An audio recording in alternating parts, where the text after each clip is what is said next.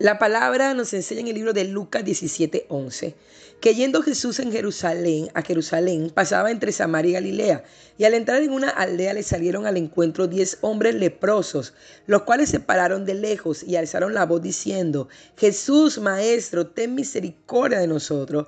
Cuando él los vio y les dijo, y mostraos a los sacerdotes, y aconteció que mientras iban fueron limpiados hubo un milagro impresionante. Ellos tenían lepra y en ese instante fueron limpiados a medida que avanzaban. Entonces uno de ellos, viendo que había sanado, volvió glorificando a Dios a gran voz y se postró rostro en tierra a sus pies, dándole gracias, y este era samaritano. Respondiendo Jesús le dijo, ¿no son diez los que fueron limpiados? ¿Y los nueve, los nueve dónde están? No hubo quien volviese y le diese gloria a Dios sino este extranjero. Y les dijo, levántate, vete, tu fe te ha salvado. Aleluya. Estamos ante un milagro hermoso del Padre Celestial. Jesús había sanado a diez leprosos, pero es impresionante que solo regresa uno a dar las gracias y a glorificar su nombre.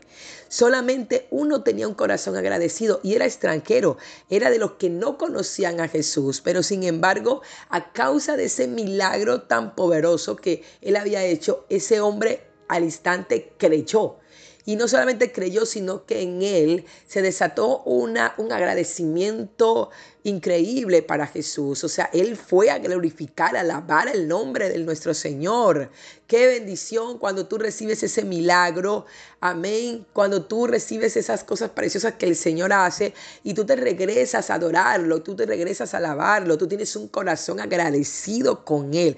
Tú no puedes ser de los nueve que se quedaron, tú tienes que ser de el que se regresa a agradecer, porque ese es el corazón, amén, que ama a Jesús, el corazón agradecido. Y cuando tú haces eso, sabes que cuando tú tienes un corazón agradecido, entonces el Señor hace otro milagro. Porque, porque aquí la palabra habla que después hubo otro milagro porque Él le dijo, levántate, porque tu fe te ha salvado. O sea que también hubo salvación para Él.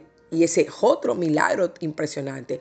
Cuando tú te regresas a agradecer al Señor, hay otro milagro esperando por ti. Así que vamos, es tiempo de agradecer. Es tiempo de darle gloria y honra al Padre por los milagros que hace. Si Él hace un milagro, regrésate a agradecer. Porque mira, a causa de ello recibirás otro milagro.